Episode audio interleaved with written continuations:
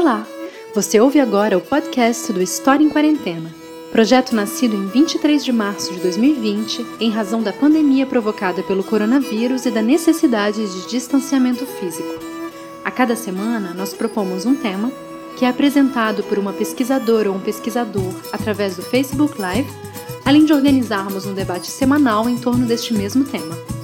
O áudio que você vai escutar foi extraído destes vídeos e pode apresentar pequenos ruídos devido ao formato inicial. Esperamos que esse podcast facilite o acesso a um conteúdo que consideramos muito importante. Eu sou Natália Guerelos e desejo a você uma boa escuta. Hoje você acompanha o debate especialmente realizado para a nossa vigésima e última semana do História em Quarentena, cujo título é E a Pandemia Não Acabou. O título do debate de hoje é Ensino de História e participam dele César Tovar, professor do ensino básico no Rio de Janeiro, Graciela Fabrício, também professora do ensino básico no Rio de Janeiro, e Manuela Arruda, do Instituto Federal do Mato Grosso. A mediação é feita por Paulo César Gomes, da Universidade Federal Fluminense, coordenador do História em Quarentena. Bom, começamos. Bom, bom dia, bom dia, Manuela, bom dia, Graciela, bom dia, César.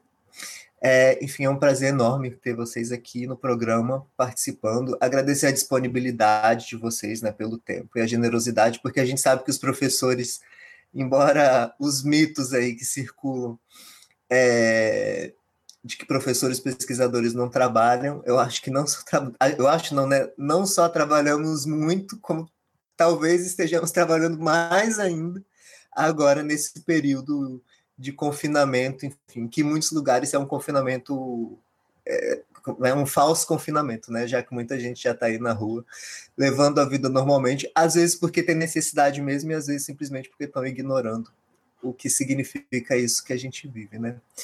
É, eu vou apresentar brevemente o, o, o, projeto, né? Que é de praxe, porque eventualmente alguém pode ver, tá assistindo pela primeira vez. Então, o História em Quarentena, a gente está agora na vigésima semana e última, um projeto que começou no dia 23 de março, ou seja, logo ali no início, assim, né, do, do, dessa questão da pandemia, pelo menos no Brasil. E aí foi uma ideia que surgiu entre alguns colegas, assim, de ah, o que, que a gente vai fazer com isso, assim. Eu acho que até a gente foi bastante rápido, assim, de tentar, tentar desenvolver alguma coisa embora a gente não soubesse que fosse durar tanto tempo. Então foi um, um projeto que a cada semana a gente pensava, ah, vai ter a próxima, não vai, não vai. E agora o, o, processo inverteu. A gente decidiu terminar, porque se for esperar o fim da pandemia, eu acho que a gente vai ficar até o 2021 fazendo é, esse projeto. E está todo mundo assim, bastante cansado também, né? não só da vida online, mas de um projeto que a gente tem programas quase todos os dias, e embora não sejam, é, é, nós sejamos seis, a gente vai se alternando, mas é extremamente cansativo. Então, por exemplo, para montar um encontro como esse, tem que né, conciliar horários, outras é, as atividades profissionais de cada um, então é bem complicado. Mas ao longo dessas 20 semanas que se encerram é, agora, a gente vem tratando de temas os mais variados possíveis, assim, é, não só relativos a questões históricas estritamente, mas também, é, eu falo estritamente, né, porque sempre a história está presente, mas é, arte, movimentos raciais, questões de gênero, é, autoritarismo, enfim, várias questões, e buscando também conversar não só com profissionais de história, sejam professores é, do ensino básico ou do ensino superior, mas também com professores e, e, e, pesquisadores de outras áreas e também militantes políticos, artistas, enfim, para tentar efetiva, efetivamente uma troca de ideias, né, e, e quebrar a caixinha é, da história, da academia, enfim. E esse projeto, além de mim, né, Paulo César Gomes, ele é coordenado também pelo Carlos Benítez Trinidad, pelo Lucas Pedretti, pela Melanie Truat, Natália Guerelos e Mariana Menezes Munhoz. Então, é, eu vou iniciar pedindo que vocês se apresentem brevemente, né? É, e, e, em seguida a gente já inicia a conversa, né? A gente vai durar mais ou menos uma hora. Quando tiver é, chegar uma hora eu já vou direcionar um pouco para o fim, para a gente poder fazer nossas considerações finais, por essa dinâmica de internet mesmo, né, para não ultrapassar muito. Então, eu começo pedindo para a Grace. Você pode se apresentar, por favor? Bom dia, é, meu nome é Graciela Fabrício, é, eu sou professora da Rede Estadual do Rio de Janeiro é, e doutoranda em História né, pela Universidade Federal Fluminense. Tá? Prazer aí, agradeço o Paulo muitíssimo aí pelo convite. Obrigado, Graça. Depois você pode falar um pouquinho da sua tese, que é bem interessante. É, Manuela, você pode se apresentar, por favor? Olá a todos, eu sou Manuela. É, atualmente eu sou professora no Instituto Federal de Mato Grosso, campus Pontes e Lacerda, fronteira oeste, né, como o próprio nome do campus diz, é o campus do Instituto Federal que está mais próximo da fronteira com a Bolívia. É, sou professora, já passei por todos os, os níveis assim de ensino, do superior ao, a, ao município, estado e agora aqui no Instituto Federal, né, desde 2014. Ah, eu quero agradecer muito pelo convite, pela oportunidade de dialogar com colegas que, se não fosse a tecnologia, muito provavelmente a gente não estaria conectado. Obrigado, Manuela. E um prazer, né, de vocês é, é a única que eu não, não, conhecia, né? E espero conhecer um dia pessoalmente, né? Quando esse o pandemônio acabar. César, por favor.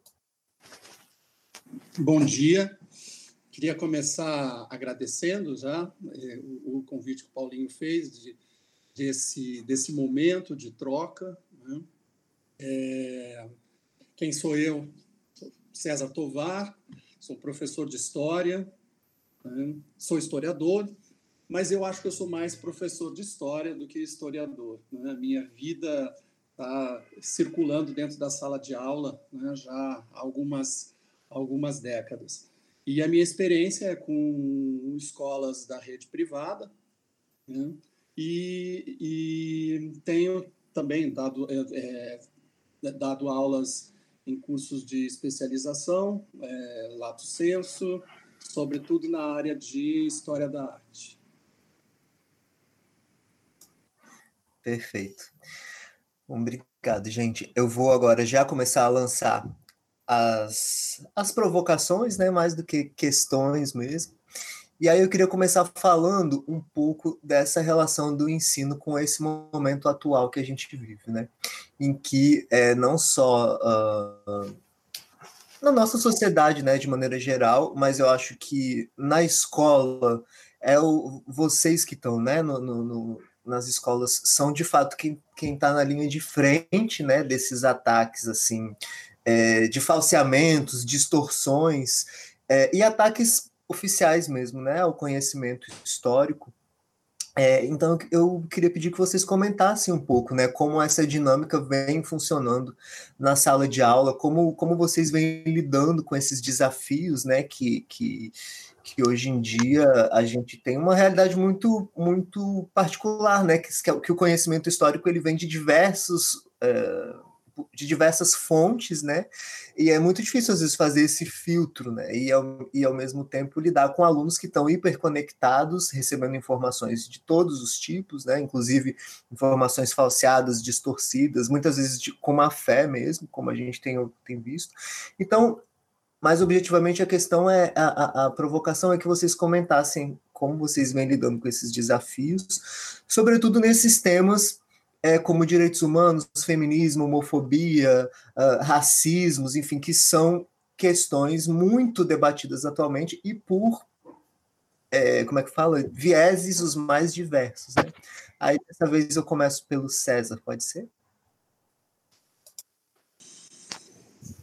Olha, quando você, quando você fala assim de distorções, na minha trajetória, eu tenho visto que não tem nenhum momento mais difícil do que o momento que a gente está vivendo agora, né? que assim isso está aliado muito a um, a um pensamento de ódio ao, ao, ao, ofício de professor, ao professor em si, né? ao que o professor representa. É, mas a gente, eu acho assim que existe esse ataque, mas eu acho que no nosso ofício de professor de história, nós temos um, um, uma distorção constante. Né? Esse momento é um momento mais, mais tenso, né? mas a gente tem distorções constantes, até por ingenuidade ou não, é, pela falta de, de uma formação histórica no nosso país, né? de uma valorização do nosso, do nosso patrimônio e da nossa história. É, os alunos há, há, muito tempo eles chegam com informações é, distorcidas em sala de aula, né? As novelas mesmo contribuem contribuem para isso, né?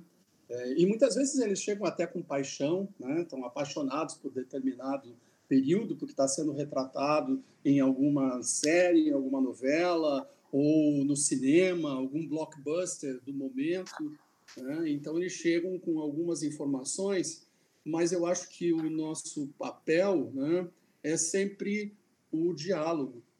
Né? E o, a, a, a, a, relação com o aluno, sobretudo um professor de história, um professor da área de humanas, é, é, é o diálogo. Né? Então, trazer essas informações né, é o momento para a gente abrir para um diálogo né?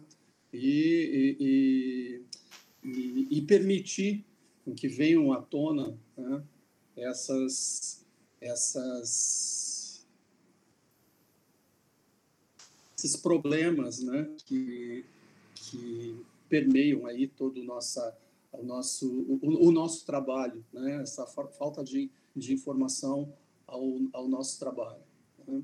É, quando eu paro para pensar de, de, que, eu, que eu falo que esse é o momento mais difícil, é o mais difícil na minha carreira.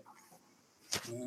Mas eu fui aluno na época da ditadura, eu estava no, no banco escolar nessa época. E na época, é claro, não tinha a, a, a percepção do que pudesse estar, estar acontecendo, né?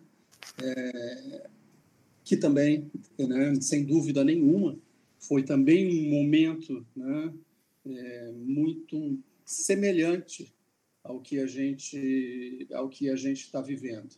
Né? É, porém, eu acho que os nossos alunos hoje em dia eles são eles têm mais liberdades de travar esse diálogo, né? coisas que décadas atrás não era possível. Né?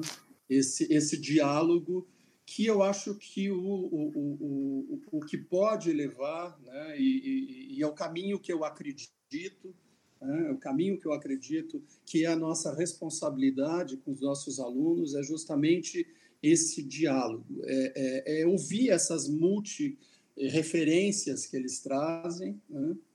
e, e, e, através da, da, da escuta né? E, do, do, e das diversas escutas, porque são os diversos diálogos, né? abrir o espaço para o pensamento crítico, para, para o questionamento, né? que é tudo que eu quero, né? Que é tudo que eu quero é que os alunos saiam com muitas dúvidas, né? Isso eu, eu, eu, eu, sempre falo para os meus alunos, eu, a minha maior felicidade é quando vocês saem daqui duvidando de tudo que eu falei. Né? E, mas que vocês apliquem isso também né, a, a, a, as outras fontes de, de informações. Né? Que duvidem né? critiquem. É o ofício nosso do historiador, né?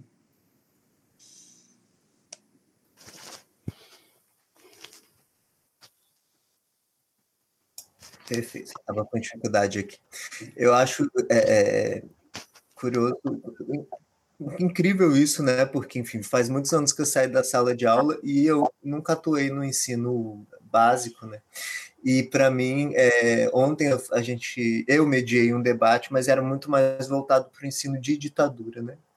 É, e, e, veio essa questão novamente que me surpreendeu por estar fora, né, do, do, do da, da, da, do ensino básico como aluno há muitos anos e nunca como professor, mas dos alunos serem mais questionadores. Isso foi uma coisa que me surpreendeu. Então, são alunos que questionam mais, é, porque eu não. Aí é uma memória, né? Eu, não, eu acho que a minha geração, eu, eu que sou né, do final da, do, da ditadura, então fiz meu, meus anos escolares nos anos 80, 90. É, me, acho que nós éramos mais passivos, talvez, né? Recebêssemos aquela. A, olhássemos o professor como a única fonte de informação, enfim, uma época em que a internet é, ainda não era o que é hoje. Aliás, no começo nem internet tinha, né? Isso dá uma explicação que né, o nosso trabalho né, fez alguma diferença. Os nossos alunos são mais questionadores hoje em dia. Que bom. É, vou passar para a Graça agora, pode ser? Pode.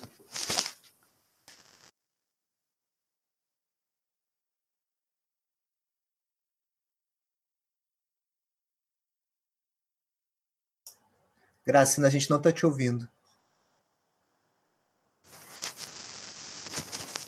É, eu vou né, pegar esse gancho aí do, dos alunos question, mais questionadores, porque é, eu acho que que é, que é algo muito muito interessante, muito desafiador para a gente que é professor, né? Porque eu assim como como como Paulo, né? Eu sou né, do, do peguei aí a transição, é, né? Do final da ditadura, né? Para a redemocratização. E eu também lembrando aqui, né, da, enquanto ele falava, eu estava lembrando aqui da minha experiência como aluna na educação básica. É, realmente, assim, né, eu, eu não tenho recordação de ter sido tão questionador assim, né, dos meus colegas serem tão questionadores assim. É, e hoje eu tenho alunos que são muito questionadores. E isso, para né, mim, como professora de história, assim, é um desafio né, muito grande lidar com alunos questionadores né, vindo de uma geração um pouco mais passiva. É, então, é, é, né, que aí, porque isso interfere diretamente na forma como a gente, como professor, vai se portar em sala de aula, né? Vai conduzir o seu trabalho, porque a gente, eu vim de uma geração que o professor, né, ela conduzia a aula, né, é, é, com, com, trazendo informação, né, um pouco da coisa da educação bancária, né, né que, que o Paulo Freire fala, né, e né, com raras exceções, né, é, né, normalmente a prática era do professor como referência do saber, né, o aluno passivo. E hoje a dinâmica já é um pouco diferente. É, e nesse contexto todo que a gente está vivendo, né, principalmente né, dos, né, de 2016 para cá, tem sido um desafio muito, muito grande, né, porque a gente tem que lidar é, com uma série assim, de, de, de informações falsas, né, de, é, de fake news, que eles trazem para dentro de sala de aula que a gente tem que saber como lidar, né? Tem que pensar toda a dinâmica da aula voltada e já pensando, já esperando receber essas notícias falsas, essas informações distorcidas, para poder tentar desconstruir.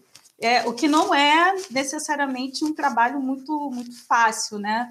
É, né? Porque eles mostram, né, esses que chegam, né, com, esse, com essas notícias falsas em sala, eles têm uma resistência de aceitar o contraditório, né, que o professor apresenta. Então torna tudo muito mais é, complicado ainda. É, mas como o César falou, né, o nosso trabalho como professor de história é é de travar esse diálogo, né, com, com os alunos, né? É, eu acho que não, né? Eu sempre comento muito isso, né? Sempre que eu tenho oportunidade de chamar atenção para a importância da sala de aula nesse momento, né? Porque eu acho que a gente tem o privilégio, né, como professoras e professores de história, é, em sala de aula, de ter um diálogo mais aberto, mais franco, assim, né, sem censura, né, sobre sobre essas questões polêmicas, né? Que acho que que é algo que a gente não consegue né, na, na internet, por exemplo. né? A gente ali no contato direto, né, com, com os alunos ali no cotidiano, é, cara a cara, né, a gente consegue desenvolver um, um, um, um, debate né, que valha digno desse nome mesmo, né? É, principalmente na rede pública, né, que é né, de onde eu falo como professora, né? Trabalho com turmas de ensino médio, né, no estado, né? Isso já tem quase 10 anos, né? Não, já tem 10 anos, um pouco mais, na verdade é, tanto com adolescentes quanto com adultos, né? Que eu trabalho, né? Tanto com ensino médio regular quanto com EJA. Então são duas realidades de ensino diferentes que eu tenho e que me trazem assim, é, é, a, a, realidades um pouco semelhantes na, que, na questão dessa questão do questionamento, né? E que é muito interessante, assim, porque a gente tem esses alunos, a gente tem uma diversidade muito grande, assim, né, no, no, no ensino público. Então, é, tem tanto esses alunos, assim, muito influenciados aí pelas notícias falsas, mas também tem outros muito mais questionadores, que já são ligados ao movimento estudantil, acompanham aí, são engajados, acompanham as lutas e que já trazem outra, uma outra perspectiva e que, que enriquecem bastante, né? Então, eu acho que é um desafio, né, ensinar história, né, nesse momento, né, histórico que a gente vive, mas que é fundamental, né, justamente pela, pela riqueza, assim, que é a sala de aula, né, que a sala de aula proporciona para a gente. Manuela, pode ir, por favor. É, eu acho que os meus colegas é é muito bom ter esses, esses espaços de diálogo, porque a gente vê que a gente não está só. É, tanto nas nossas angústias quanto nas nossas esperanças.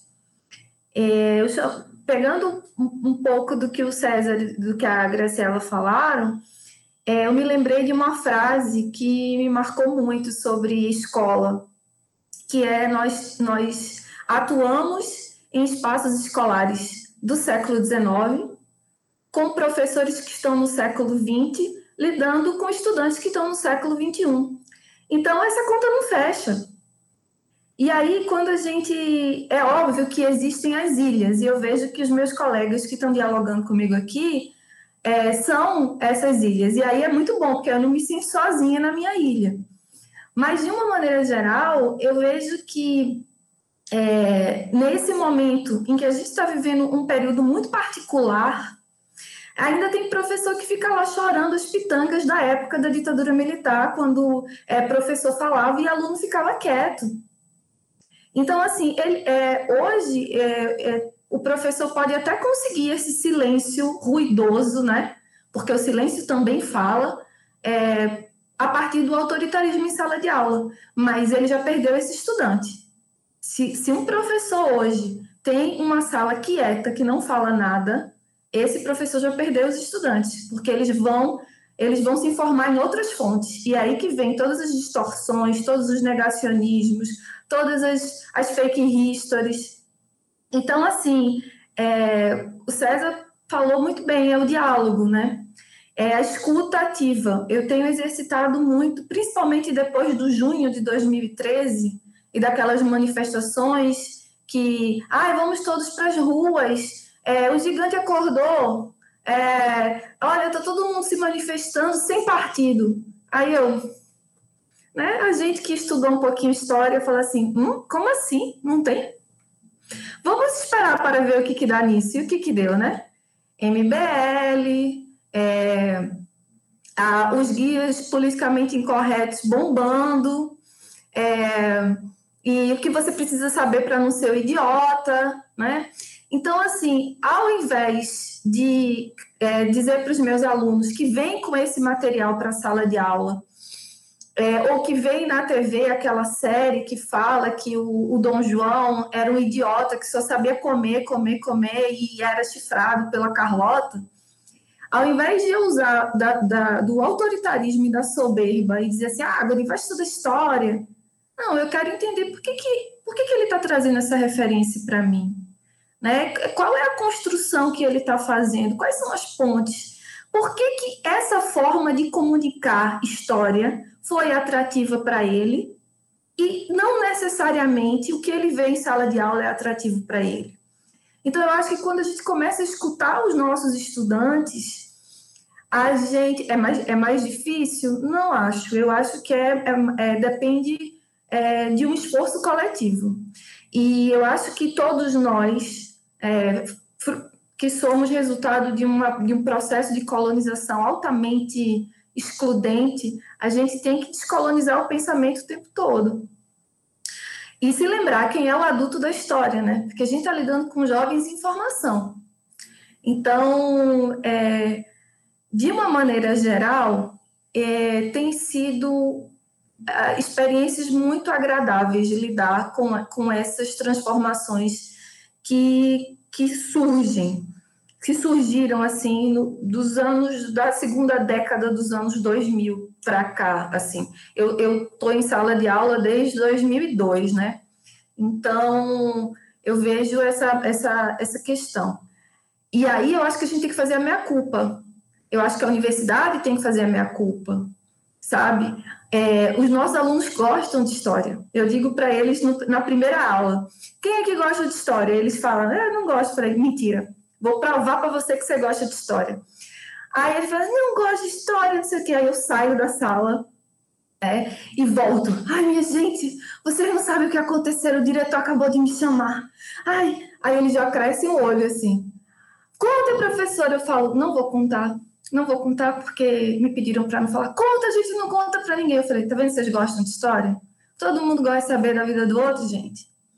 E aí a gente, é, é uma anedota, claro, mas assim, aí a gente vai começa a trabalhar os conceitos históricos, a noção de tempo, de espaço.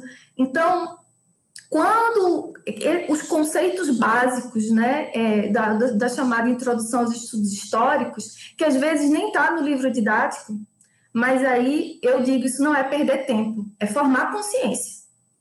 Então, quando a gente trabalha, começa a trabalhar a partir dos conceitos históricos, eles começam a ter um olhar mais crítico em relação aos conteúdos que estão circulando na net. Mas, como a Graciela falou, esse fenômeno de quem vem com, com, com informação e que não aceita o contraditório, ele é real ele tem crescido muito e eu vejo que isso tem uma relação, inclusive, com os poderes constituídos. Se meu estudante do ensino médio está diante da TV e o presidente fala que não é para seguir a, os conselhos da Organização Mundial de Saúde, é, chama autoridades dos outros poderes constituídos, do judiciário e do legislativo, é, evoca que esses poderes é tão surreal, minha gente, que a própria eleição que o cara ganhou, ele fala que foi fraudada, né? Então, assim, como é que eu, como é que eu vou cobrar uma coerência de jovens que estão em formação se eu tenho esses jovens se alimentando, né, vendo isso? E aqui na minha região, a gente tem um boom é, dos movimentos neopentecostais.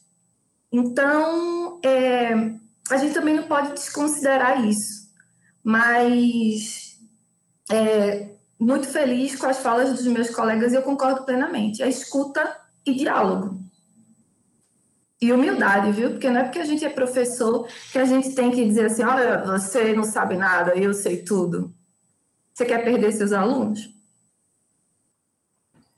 Perfeito. Obrigado, Manuela. É, eu, essas, essas questões que vocês trouxeram me fazem ficar pensando assim, existe um preconceito, né, com relação ao ensino básico vindo da academia, que, eu, que felizmente me parece que isso vem mudando, né? É, existe, por exemplo, esse programa do Prof. História, que eu particularmente acho uma iniciativa muito legal, mas eu não consigo avaliar o tamanho dele, né? O quanto, o quanto ele é abrangente, considerando o, o país inteiro, né? Mas, de qualquer forma, é, esse preconceito engloba é, desconsiderar que o espaço escolar também é um lugar de produção do conhecimento, né? Porque existe esse, essa, essa percepção hierarquizada de que o conhecimento é produzido só na academia e que esse conhecimento vai ser levado e que muitas vezes, quer dizer, a nossa realidade, que me parece estar tá mudando, esse diálogo não acontece, né? Então, por exemplo, quando Manuela fala de trazer as questões que são discutidas tradicionalmente nos uh, quando a gente chega na faculdade de história, né, no, na introdução aos estudos históricos, é, enfim, e outros nomes que essa disciplina tem, mas que se trata basicamente de ser introduzido no que, que é essa disciplina, né, é, mostra como é importante essa troca e não uma troca e não uma, uma relação hierarquizada, mas também considerar o o, o, espaço escolar como um espaço de produção do conhecimento, né? É, e aí, nesse sentido, eu peço para vocês, é, pediria, né, que vocês comentassem, e aí também partindo da experiência de vocês, que é bastante diversa, né?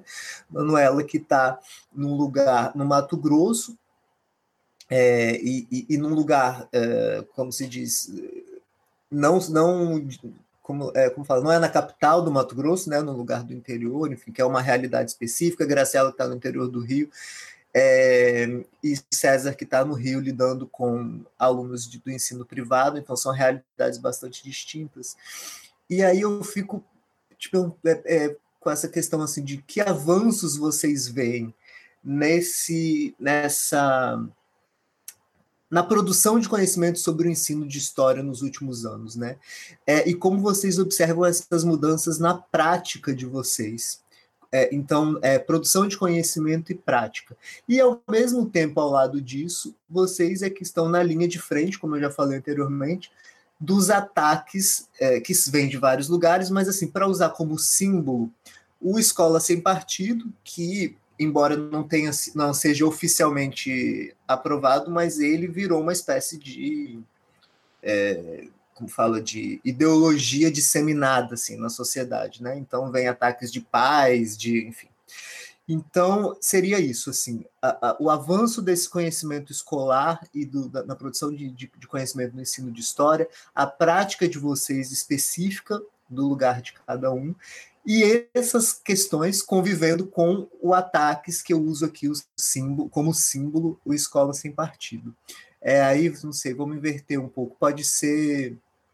É, é, agora fiquei com. Manu, pode começar? É, então, eu acho sim que há, há um descompasso entre as universidades, entre o que é produzido na academia e, e o que está no chão da escola. É, a minha experiência é, é muito pessoal, né? É, pela minha trajetória acadêmica, profissional, eu comecei a minha vida profissional dando aula em universidade.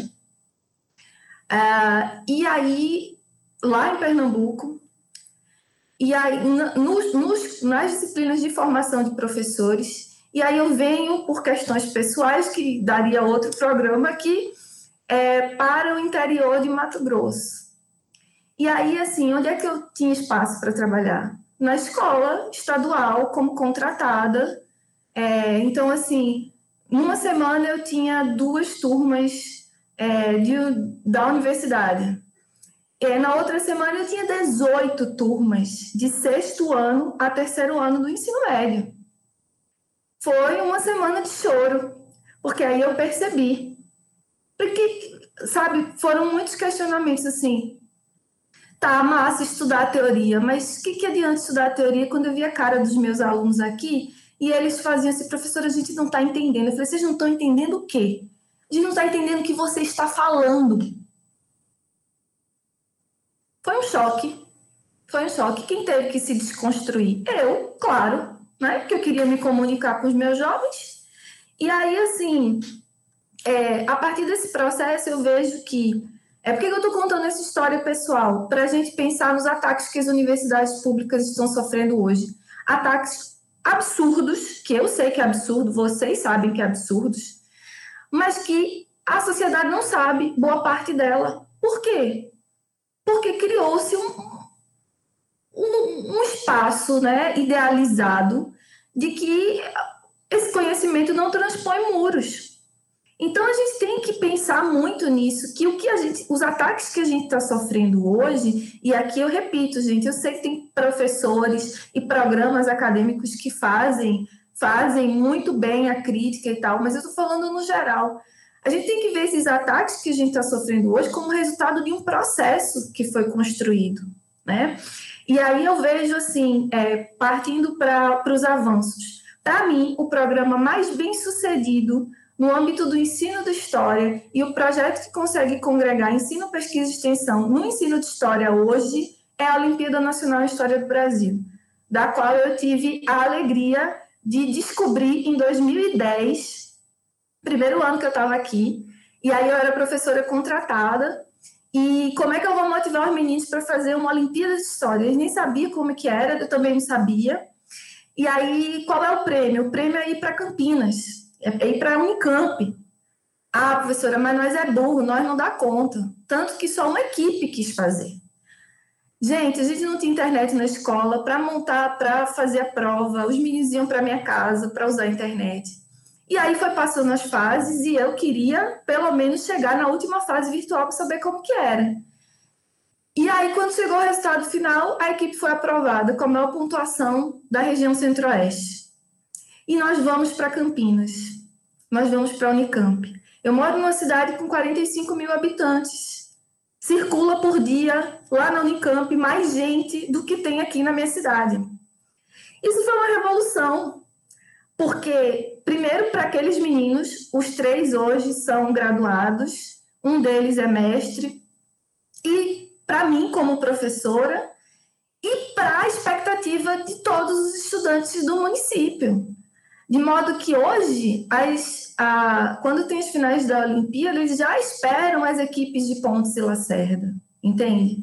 Então, assim, por que e, e, quando a Olimpíada começou, eu acho que, é, eu já conversei com Cris, com ECA, as organizadoras, elas também não tinham essa dimensão.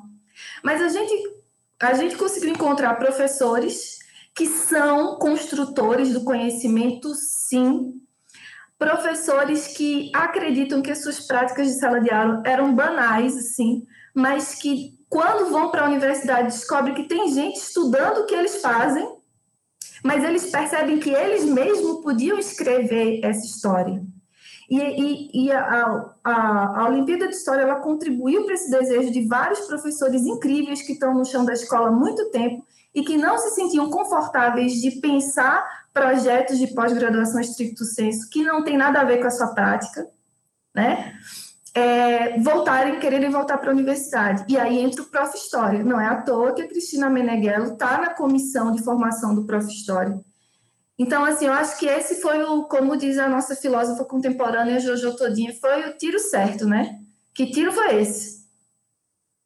Então, e aí formou também uma comunidade de professores pesquisadores é, juntando suas ilhas. Hoje a gente tem um grupo de professores que se formou, inclusive o Luiz Paulo, que é a nossa ponte.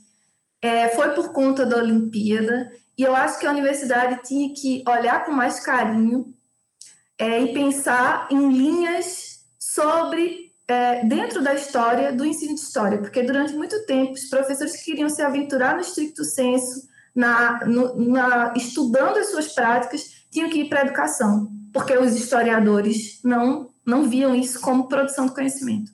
Desculpa, falei demais.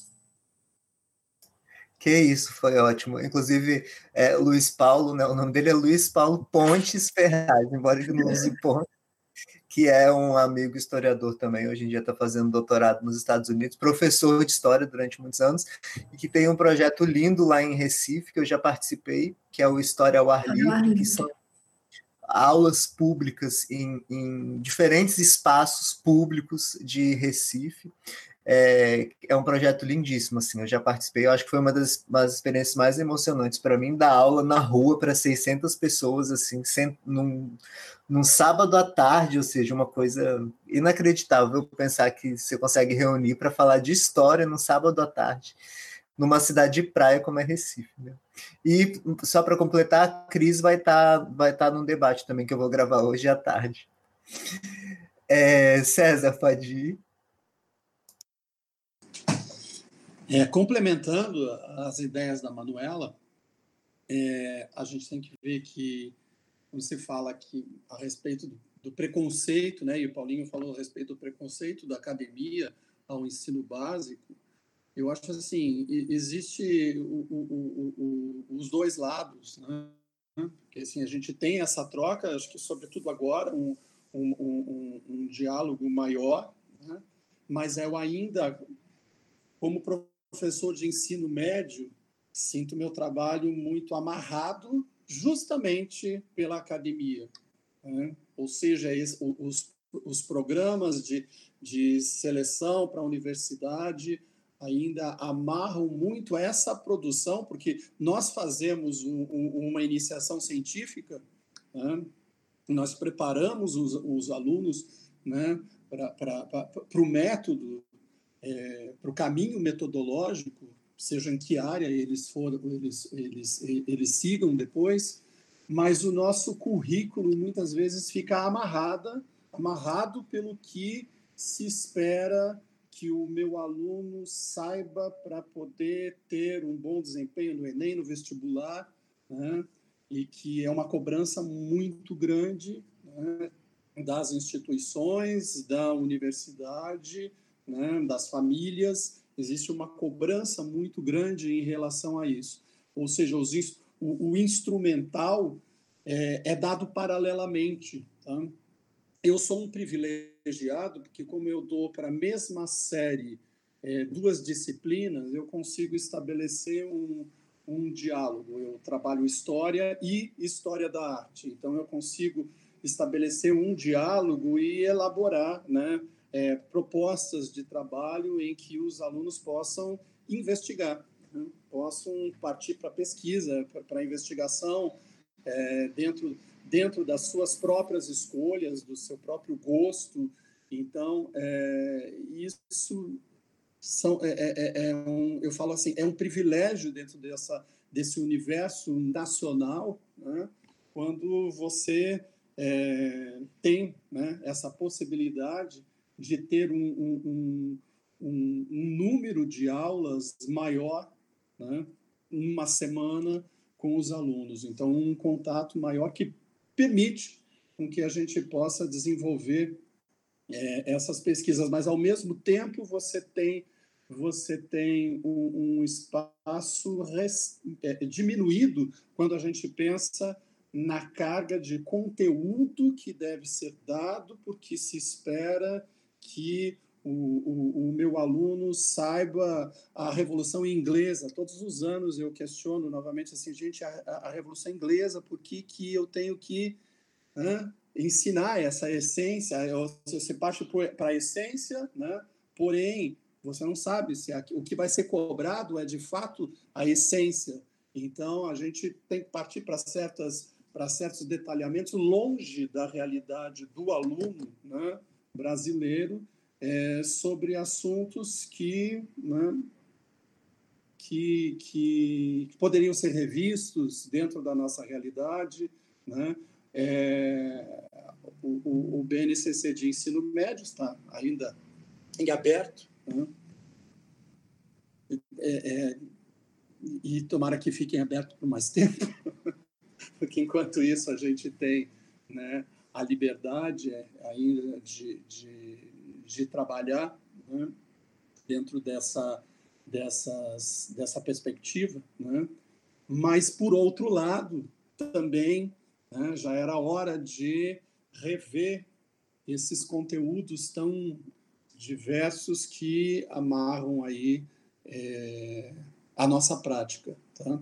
Eu acho que o professor de, de, de, do ensino fundamental tem mais liberdade de atividades, né?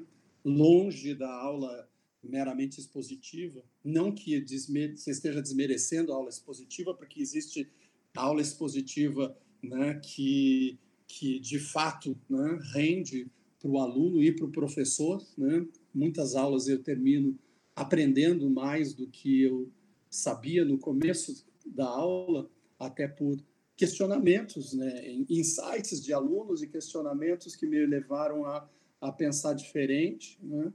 É, eu acho que a aula, a aula expositiva é válida, né? mas existe a, a, a, maneira de, de, você dar isso, né? que é dentro dessa maneira do diálogo. Né? Por isso, nesse momento do ensino remoto, eu me sinto muito frustrado de não poder dialogar com o olhar do meu aluno, porque é o olhar do meu aluno que é, é o meu norte, né, que diz se, se a gente está é, correndo ali pela, pelo caminho é, claro né, para eles. É, isso é, é, é, uma outra, é uma outra questão, né, mas acho que não, não, não é o caso agora de, de a gente entrar né, no, no ensino remoto, mas assim falando sobre a estrutura como um todo, essa nossa estrutura educacional que tem como objetivo maior a universidade e que o nossa e nossa e nosso ensino fica condicionado àquilo que a academia critica da prática do ensino básico, porém impõe né, um, um, um, uma fórmula né, que o, o, a academia não está ali no dia a dia. Né? Não está ali no dia a dia para ver como a realidade é diferente. Né?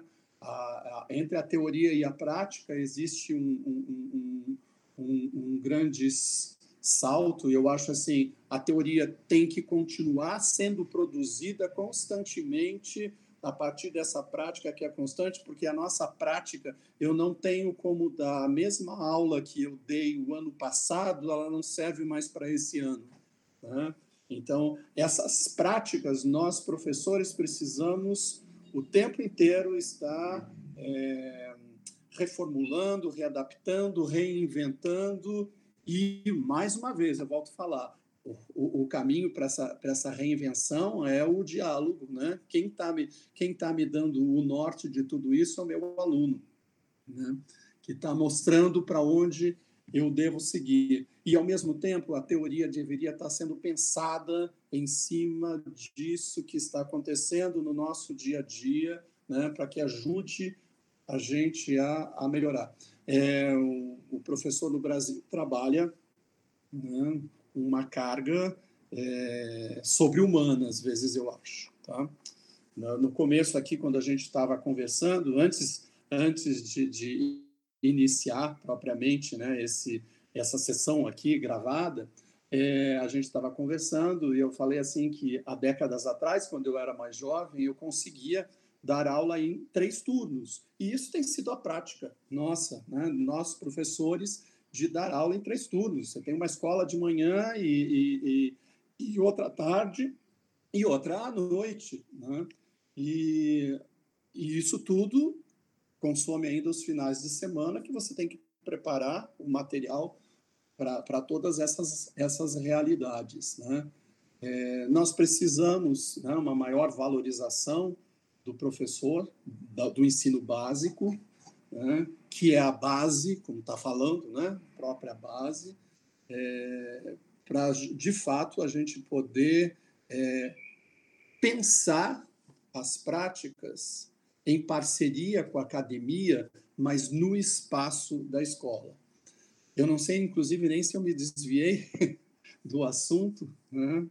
é, mas é que é, é, é, é inevitável é, eu falar sobre, sobre isso que faz parte do, do meu dia a dia. Né? Falei demais? Não, claro que não. Gente, é, é, como eu falei no começo, essa, o questionamento é muito mais uma provocação, mas eu acho que é, é um espaço também de liberdade, né? Cada um vai falar sobre o que achar mais relevante. E, e, e muitas vezes o que não está previsto é o que é mais interessante, né? Trazer a experiência de cada um. É, eu, particularmente, estou adorando, assim, estou aprendendo um monte também aqui. E aí, antes de passar para a Grace, é, eu fico lembrando do, do, meu ensino médio, né, por exemplo, que foi numa escola, quer dizer, uma parte do meu ensino médio, numa escola que inclusive o César deu aula, e era uma escola que vinha o material já pronto, né, você já vinha ali, aula 1, aula 2, aula 3, e alguns professores conseguiam fazer daquilo um, uma aula é, que, que ultrapassava né, aquilo que já estava posto. Mas ano após ano se recebia aquelas apostilinhas, assim, na né, biologia, aula 1, aula 2. E muitos não, muitos é, era aquilo, assim, você passava aquilo para o quadro, explicava, enfim. Então, é, é, eu fico muito feliz de saber que essa realidade, mesmo que de maneiras diversas e, e com todas as, as adversidades que a gente tem no Brasil, né, tem mudado, né? Enfim, é, algum, algum tipo de esperança a gente tem que ter, né? Porque senão a gente é. só senta queria, e chora, né? Tipo, eu queria complementar já fala, do, fala. a respeito do seu comentário, né? Lembro, claro, daquelas apostilas. Lembro daquelas apostilas. Ah, eu agora, há dois anos, entrando no terceiro ano, e foi um desafio justamente nesse momento de ensino remoto, que é, eu aboli o uso do livro didático né, como uma nova experiência, né, justamente para dar a, a, possibilidade que o meu aluno tenha múltiplas leituras. Né. É, ao invés do livro didático, é, eu preferi, e, e assim, eu estou falando eu preferi, mas a gente trabalha dentro de uma equipe, né? então, assim, não sou, essa decisão não é só minha, é de uma equipe de professores, né? mas, assim, dentro de uma construção que vem ao longo do ensino fundamental, da prática do registro que o aluno faz, eu senti a liberdade, né?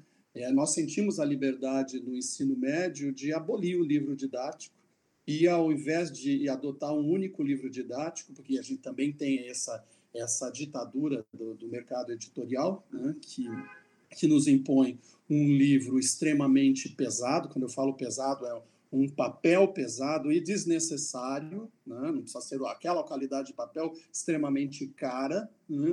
e, que não tem, o, o, o, sobretudo agora, nós usando é, de, de, de de anos para cá o volume único, né? o ensino médio usa um volume único que serve para os três anos, esse livro se torna assim um livro totalmente é, difícil de ler, porque o aluno não vai ter prazer de ler numa rede, numa cama, nada, ele tem que ficar preso a uma mesa de tão pesado é aquele livro.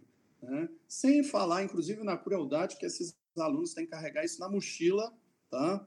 para o colégio diariamente e tem que carregar o volume único de todas as disciplinas do dia. Né?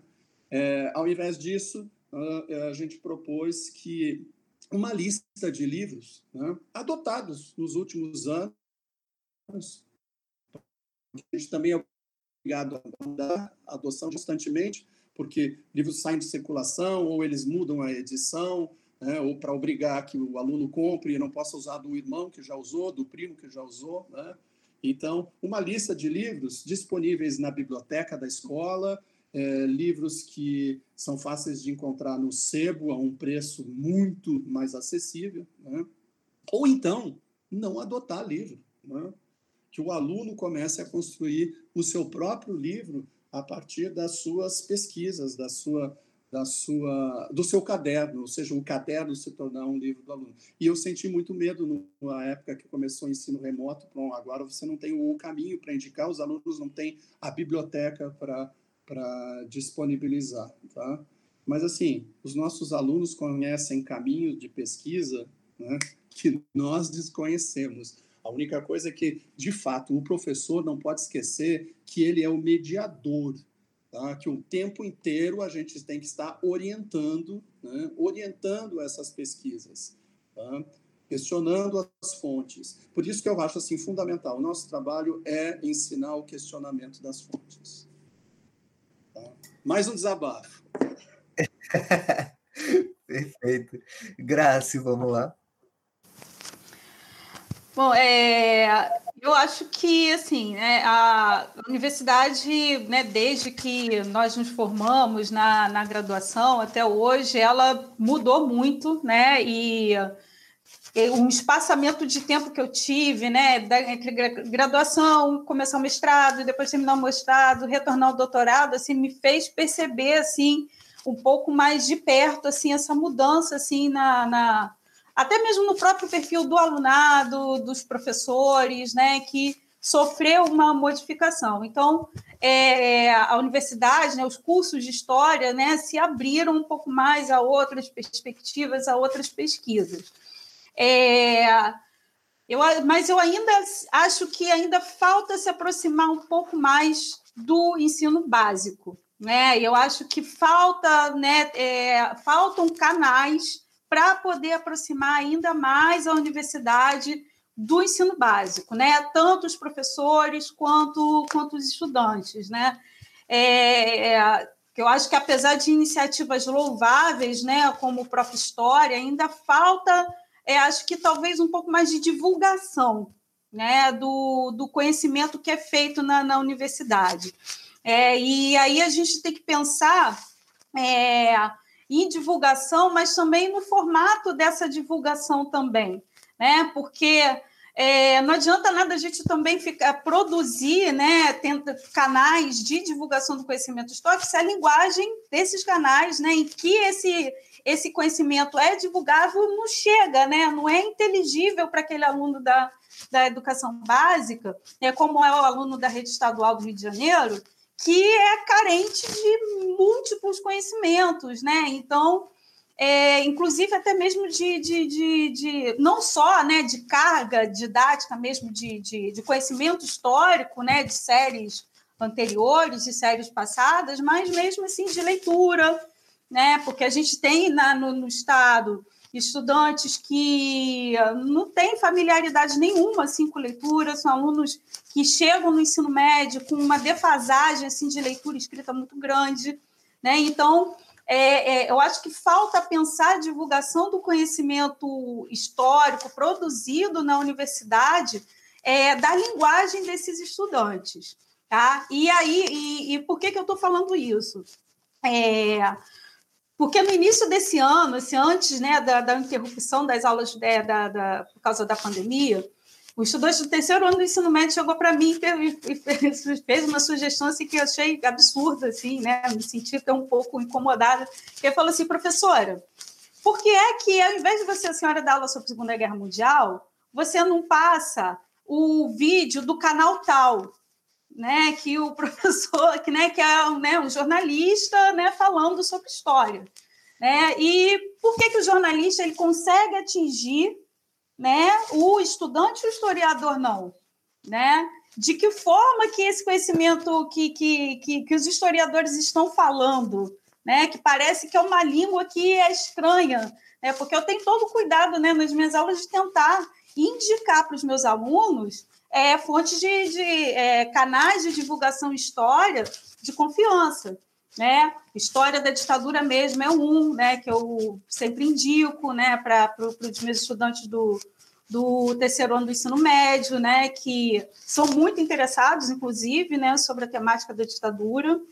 É, ser algo muito falado né, no, no, no, né, nos últimos anos. Né, eles têm curiosidade, eles têm interesse real assim, de entender o que foi aquele período, mas é, eles o que predomina né, é muitas vezes um vídeo é, produzido por uma pessoa que a gente nem sabe quem é, né? E que, mas que fala uma linguagem um pouco mais simples, né? Que, que aquele aluno entende.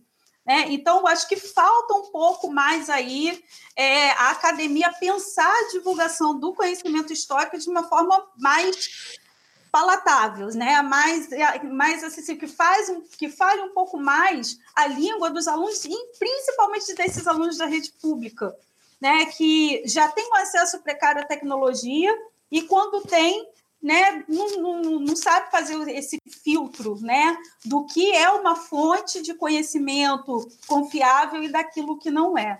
Então, é, o Prof. História, né, ele tem né, é, um, um, um, trabalho muito interessante, né, é, tem colegas né, que estão desenvolvendo assim, atividades muito interessantes né, a, a com, com, com os adolescentes né, da escola pública. É, a, Viviane Alcântara, que fez estágio com a gente né, lá na UF, lá na FNAG. É, ela desenvolveu um trabalho muito interessante né, com as turmas dela, da escola pública em Magé, sobre feminismo, né, com, né, tomando por base aí o trabalho dela ali no, no, no Prof. História. Foi muito legal, muito bacana mas eu acho que tem que ir para além um pouco assim dessa coisa mais institucional, né? Eu acho que tem que é, pensar em formas de divulgação mesmo do que é feito na academia para o grande público, né? E de uma forma com é, com uma preocupação maior com a linguagem, eu acho, né? Com a linguagem, com a estética mesmo, né? Que aí eu acho que é um desafio para a gente que é historiador que não é formado, né? A gente tem lá as nossas aulas de didática na licenciatura, mas não, a gente não tem uma formação um pouco mais refinada, né? Para poder trabalhar tecnologia, né, para poder trabalhar é, divulgação histórica, né, de com uma formação técnica um pouco mais qualificada, né, e né, que, eu, né, e, e, que é importante, né, é importante, né. Agora nesse momento de ensino remoto, eu acho que a gente está sentindo isso mais do, do que nunca, tá? Eu, eu concordo assim completamente com o que a Graça está falando e com o que o César falou também.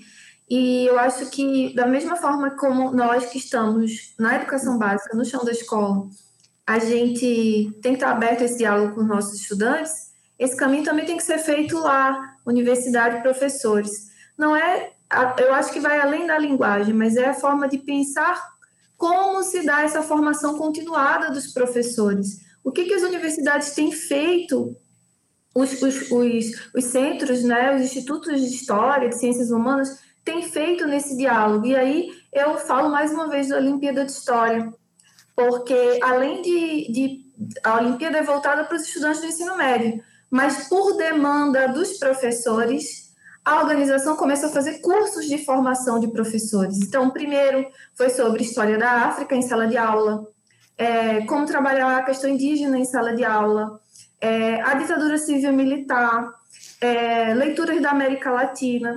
Então, assim, a gente tem contato com os textos acadêmicos, com, com o creme de la creme que está sendo produzido lá na academia, e aí a gente consegue transpor essa linguagem para os nossos estudantes. E o que o César falou, eu acho que é vital, assim.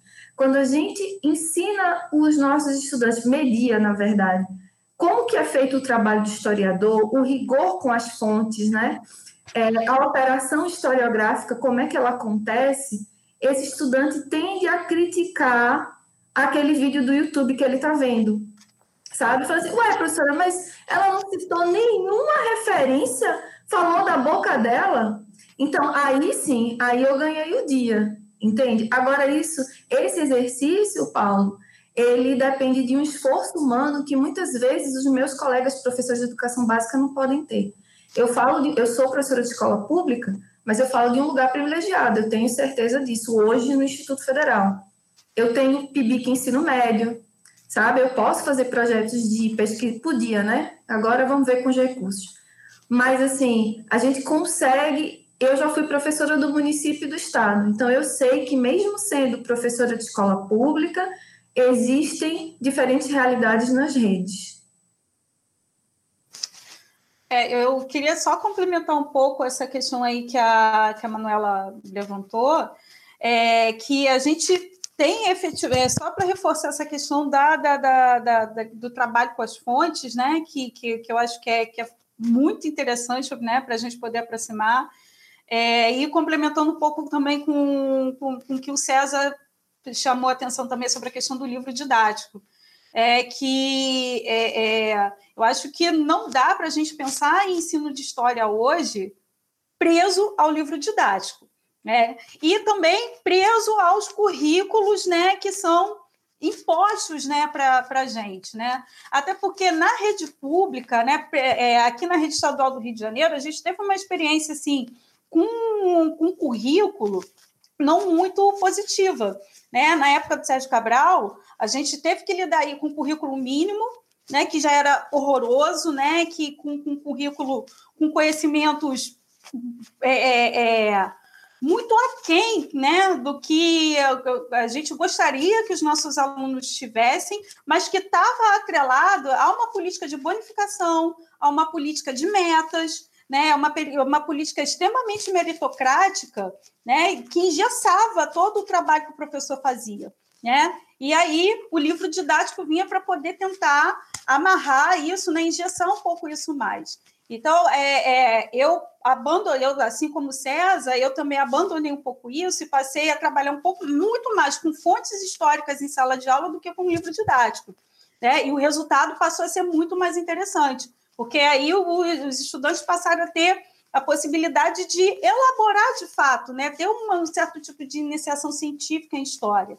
Mas é, não posso tomar minha experiência né, como, como referência para toda a rede. Né? Porque, como a Manuela falou, a gente tem colegas né, que é, é, é se não tem essa, essa, essa toda essa disposição, né, não dá nem para poder esperar também, né, nem cobrar tanto assim dos nossos colegas nesse sentido de é, ir buscar a universidade, né, buscar para poder é poder refinar a sua forma de trabalho, de mediar o conhecimento histórico em sala de aula. É, e eu acho que né, falta mesmo assim um pouco mais de aproximação, assim, e o que o César falou da universidade pensar o ensino de história a partir do que os professores de história efetivamente estão fazendo em sala de aula, né? Porque é, é, não que seja um problema quem não está na educação básica falar sobre, né, sobre a educação básica, né? Mas é, falta aí falar sobre a educação básica prestando atenção nesse professor, dando voz a esse professor que está em sala de aula, é, muitas vezes trabalhando numa rede, né, com, com, que paga um baixo salário, né, que lota o professor de turma, né, que o professor trabalha mais de um turno, né? E essa dinâmica assim, da gente ter um currículo engessado, um livro didático que a gente necessariamente tem que seguir, né? O atrelamento aí da, do próprio ensino de história ao Enem, é algo que dificulta, né? Eu vejo como, como um limite, não algo que facilite o nosso trabalho.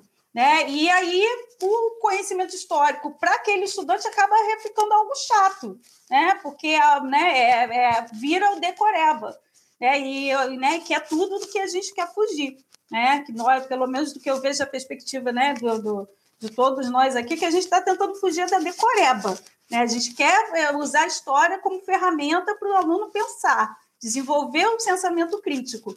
Né? E quando a gente tem aí né, é, o, tudo muito engessado, a gente perde né, a, a possibilidade aí de tornar a história um pouco algo mais leve, né, um pouco mais é, gostoso mesmo né, para o aluno ouvir, se interessar, participar até mesmo das aulas, mesmo que ele não vá ser historiador lá, lá, lá na frente.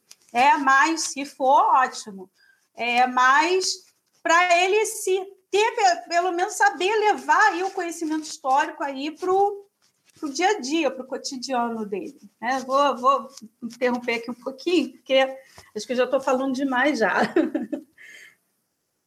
Pode ir, César.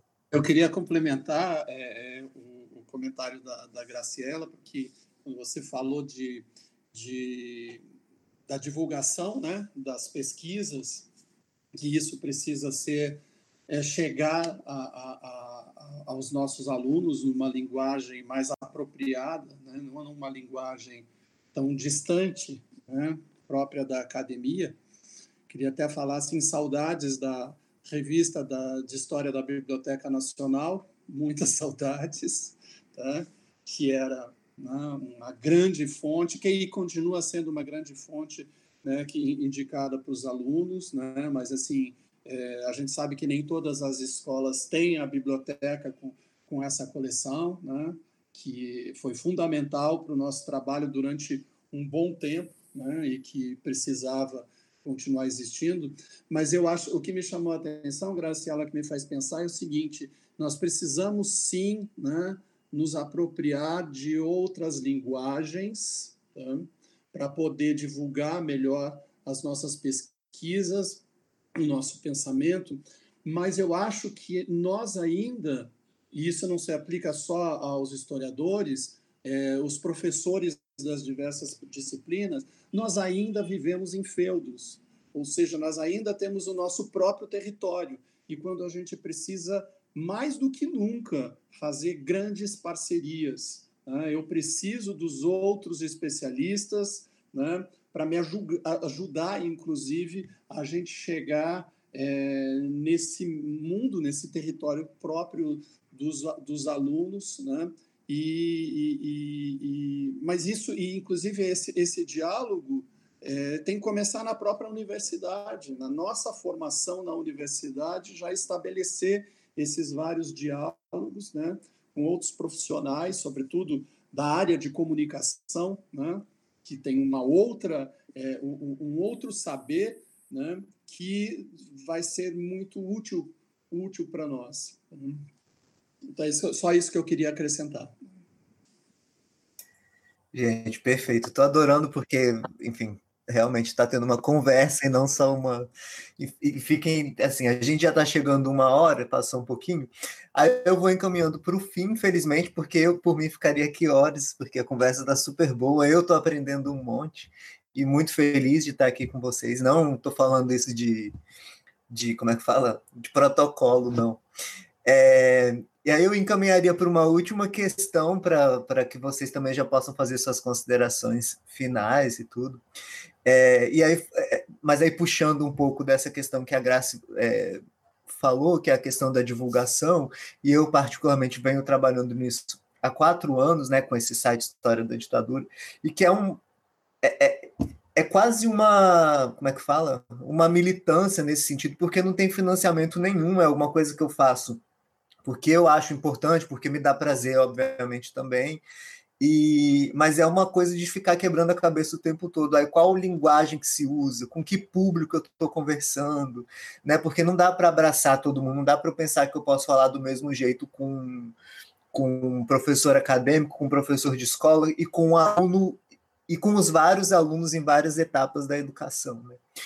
Então é, um, é uma coisa que eu venho há quatro anos quebrando a cabeça. Esse projeto específico agora, História em Quarentena, é também um pouco fruto disso, né? Lógico que é, é, é, um trabalho que foi muito intenso nessas 20 semanas, que a gente aprendeu muito, e eu, a gente vai fazer um debate final, que aí vamos ser nós que coordenamos, né, para meio que chorar as coisas, e também falar dos sucessos que a gente teve. E uma dos, um dos grandes aprendizados foi essa questão da tecnologia, né?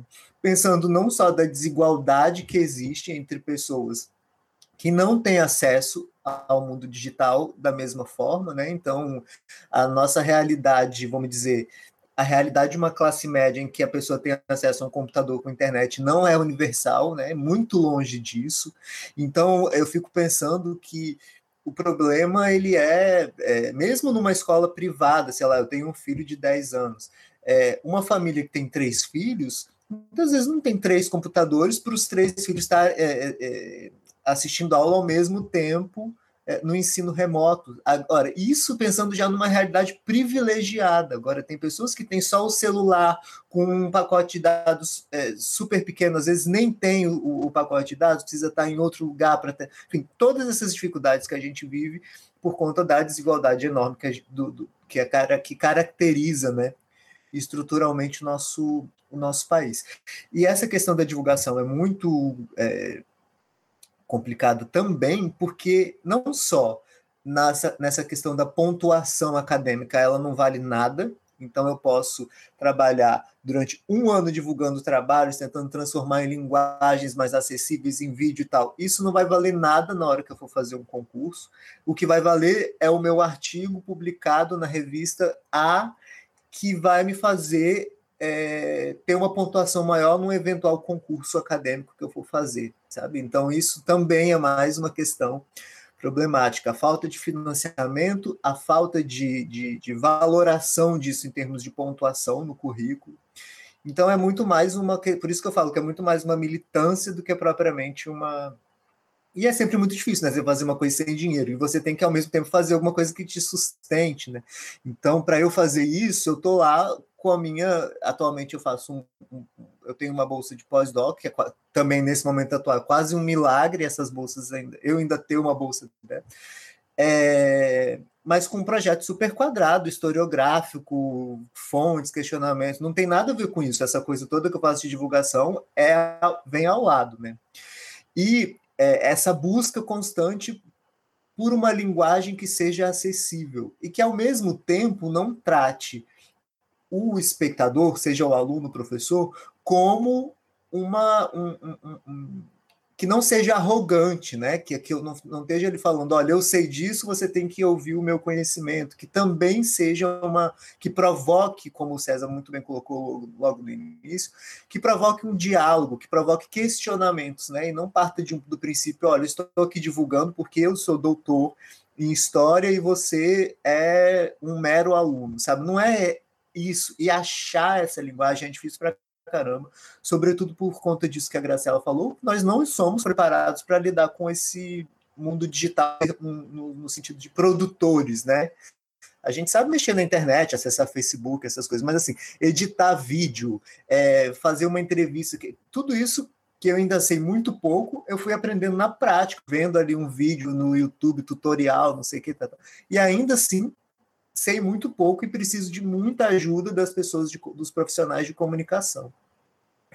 É, e aí, só para fechar, que eu também já estou falando mais do que eu deveria como mediador, no projeto do História da Ditadura, que agora eu estou provocando uma, uma reformulação bem, bem grande, é, abrangendo outros assuntos para além da ditadura, e aí justamente o Luiz Paulo, que é essa nossa ponte minha com, com o Manuela, é, ele vai fazer parte do projeto justamente ficando responsável por essa questão do diálogo com professores. Então, é, ele vai ter uma, um, uma coluna, digamos assim, mensal, em que ele vai produzir conteúdos com questões e percepções variadas entre, por exemplo, vou dar o exemplo do que, que vai ser, vou dar o spoiler do que, que vai ser a primeira coluna dele, vai ser sobre o AI5, e aí ele vai pegar uma, uma, uma, uma vai fazer um, um, pequeno texto, vai pegar uma fala de um pesquisador acadêmico sobre é, ditadura, que nesse caso específico você eu, com uma professora é, professora, porque nesse caso vai ser mulher mesmo, falando sobre a percepção dela sobre o AI-5 e como isso é trabalhado em sala de aula, e vai montar um, uma espécie de conteúdo assim para ser divulgado no, no site. Então é isso assim, é um esforço, mas que tem um respaldo tem um respaldo de apoio assim da academia muito mais um, um apoio moral, mas não tem um apoio efetivo no, no sentido de financiamentos, enfim e toda essa estrutura muito engessada que a gente vive. E aí, partindo para isso, já falei muito, é, para vocês, já no sentido de, de finalizar, e aí pensando, ainda voltando um pouco nessa questão do, de um tema que tem sido muito comentado ultimamente, que é, são os usos políticos do passado, né? Eu acho que eu, pelo menos, venho de uma geração em que a, a história era muito pouco relacionada com a nossa própria realidade. Era como o César estava falando, você pegava ali aquela apostila, ah, hoje é dia de aula de Revolução Francesa, aí vai, Revolução Francesa, 1789, queda da Bastilha, não sei o que. A gente pegava aquilo, engolia, decorava, pegava, faz, ia fazer a prova para ter o ponto, passar. Essa, essa educação mais é, tradicional possível. E aí eu fico pensando que pelas falas de vocês, é, é, é lógico que, que a gente está falando com uma pequena parcela, né, tipo, de um grande universo de professores que existe pelo Brasil inteiro em realidades muito diversas. É... E aí, essa colocação final, lógico que vocês direcionem para onde vocês acharem é, mais importante, né, o que quiserem falar, e se interromper, enfim. Agora já é a hora da balbúrdia, né, já que a gente é acusado da balbúrdia mesmo é, de como vocês veem o papel do professor nessa, nessa, nesse sentido, de, dos usos do passado que vem sendo feitos, né? E, e nesse papel também do mediador para tentar. É difícil falar desfazer essas visões, mas pelo menos fazer com que os alunos sejam mais críticos com relação a elas. Essa questão de trabalhar com fontes eu acho incrível, porque isso não só no ensino fundamental, no ensino básico, eu penso que isso, inclusive, no, no, nos textos acadêmicos, de porque essa autoridade do historiador é, acadêmico, ela também está sendo colocada em questão, sabe? Então, você mostrar que quando você chega em um artigo ou um livro de história, né, digamos assim, que é fruto de uma tese, que para chegar ali teve uma série de houveram, houve uma série de etapas, né? A pesquisa, a busca de fontes, a leitura, e que a partir disso você vai criando questionamentos e vai produzindo é, um conhecimento a respeito daquele tema que você determinou para estudar, é, é muito importante. Então eu fico, para ser mais objetivo, é como vocês veem o papel de vocês, como professores e professoras, e da própria disciplina histórica, na importância da, de uma consciência histórica crítica junto aos alunos, né? nesse conhecimento que é construído dialogicamente, digamos assim, né? já que a própria figura da autoridade máxima ali dentro da sala de aula também já não, não é mais como já foi, ou talvez nem exista mais. Né?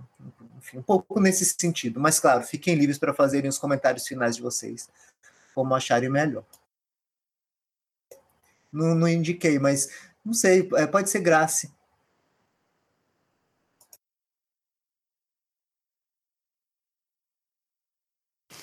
Desculpa.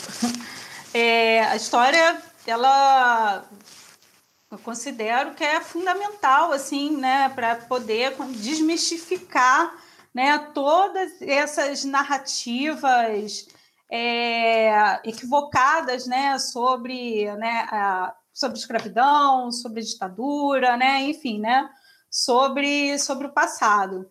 É, e aí, né, eu vou, vou... Um segundinho. É só para eu querer aproveitar que você falasse, já que a gente já está no finalmente, Fala um pouquinho da sua tese, que acabou que a gente não passou sobre esse, sobre esse tema, e que eu acho super importante, enfim, porque foge também desses temas tradicionais. É, então, eu trabalho com. Meu tema de pesquisa é, são as ocupações de escola, né, que aconteceu na rede estadual aqui no Rio em 2016, e que, inclusive, foi um momento assim, em que eu percebi outras possibilidades, assim, inclusive de aproximação da universidade com a, o ensino básico, né? Porque no, nas ocupações a gente viu muita presença assim de pesquisadores, né, de diversas áreas que se aproximaram, né, viram, a, a, né, souberam é, usar o né, as escolas ocupadas como espaço também de divulgação né, de, de, de científica né, da, da, do que é produzido na universidade e de uma forma muito lúdica, né, porque a gente estava, é, enquanto o Paulo estava falando né, sobre a questão da divulgação, é, eu fiquei pensando aqui que a gente tá, pensa ainda a divulgação muito ligada assim, à tecnologia. Né? E a gente, como o Paulo também muito bem mencionou, a gente tem um, um abismo aí social muito grande que Agora, a pandemia, o ensino remoto está deixando, muito, deixando isso muito evidente para a gente, que é um, um, quantitativo enorme de pessoas que não têm acesso à internet, não têm acesso à tecnologia. Então, a divulgação ela tem que, né, ela, ela tem que englobar a tecnologia, mas não só. Né? Ela tem que buscar outros caminhos. Né? E na ocupação, eu percebi um caminho interessante que foi essa aproximação da universidade com os movimentos sociais, é, é na, na, na educação e que eu acho que foi um momento importante também para poder trabalhar a história, mas não só, eu estou falando aqui da história, mas também né, é, é, se estende também para sociologia, é, geografia, filosofia, outras áreas também, e que se tornou um campo de, de aproximação da universidade com a educação básica de uma forma menos arrogante, de uma forma mais lúdica, de uma forma um pouco mais aberta, assim, um pouco mais leve, assim, de, né, em que os pesquisadores foram, se aproximaram ali da escola pública, sem aquela carga, assim, sem aquele fardo, aquela capa da autoridade, né, da pesquisa, e que foi muito interessante, né, porque é, a gente observou ali, né, no cotidiano, né, eu visitei algumas escolas aqui na região, né, inclusive a escola em que eu trabalho em Cabo Frio, ela foi ocupada também, eu acompanhei muito vívida, vivamente ali a, a, a, o que, que foi aquele momento por isso. É, isso teve um resultado, assim, em termos de qualidade mesmo do aprendizado, que foi impressionante, né? Porque é, além de todo o aprendizado político ali que eles tiveram, o próprio aprendizado de história, né, do conhecimento histórico para ali, naquele momento, foi muito rico, né, e que se reflete, né, e que foi, foi para além mesmo da questão da história é, conteudista, ligar para fazer prova, né, que eu, acompanhando a trajetória desses, de, desses estudantes hoje, é, de lá para cá, são pessoas incríveis, né? São pessoas que estão ali atuando politicamente, né? Em, em outros movimentos sociais, é, estando ou não dentro da universidade, né, o que eu acho que foi muito interessante, que sabem se posicionar é, muito bem, né, e sabem argumentar e sabem usar a história para poder se posicionar muito bem também. É, sabem buscar informação, então é, é, um caminho interessante também, né? A universidade, essa aproximação da universidade, do ensino público por meio dos movimentos sociais da educação também, né? Porque que é uma coisa muito é, é, é interessante também, porque é, é, eu tenho me defrontado com isso muito da, na, na, construção da minha tese, que é a falta de diálogo entre história e educação.